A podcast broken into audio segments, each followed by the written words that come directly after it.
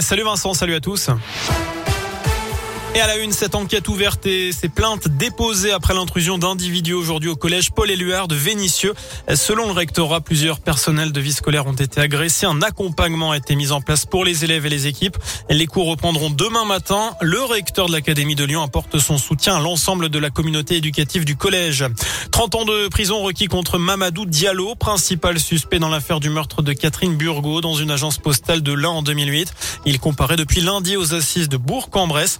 Depuis le début du procès, l'accusé de 32 ans clame son innocence. Le verdict est attendu en fin de journée après délibération des jurés.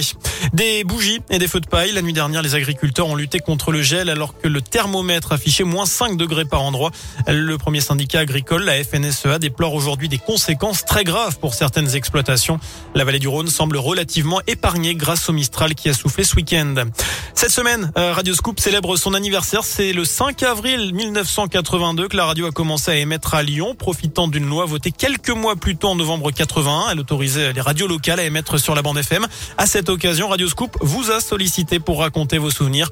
Carole, 49 ans, se souvient d'un dîner avec Marc Lavoine avec deux autres auditrices. Plus loin encore dans le temps, elle se rappelle d'un concert au Transborder.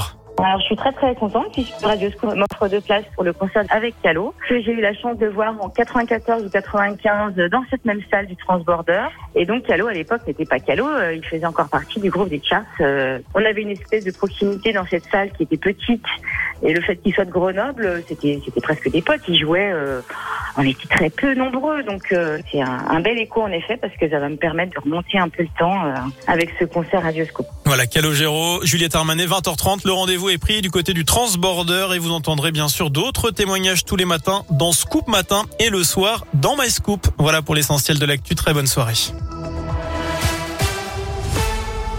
Merci beaucoup Sébastien.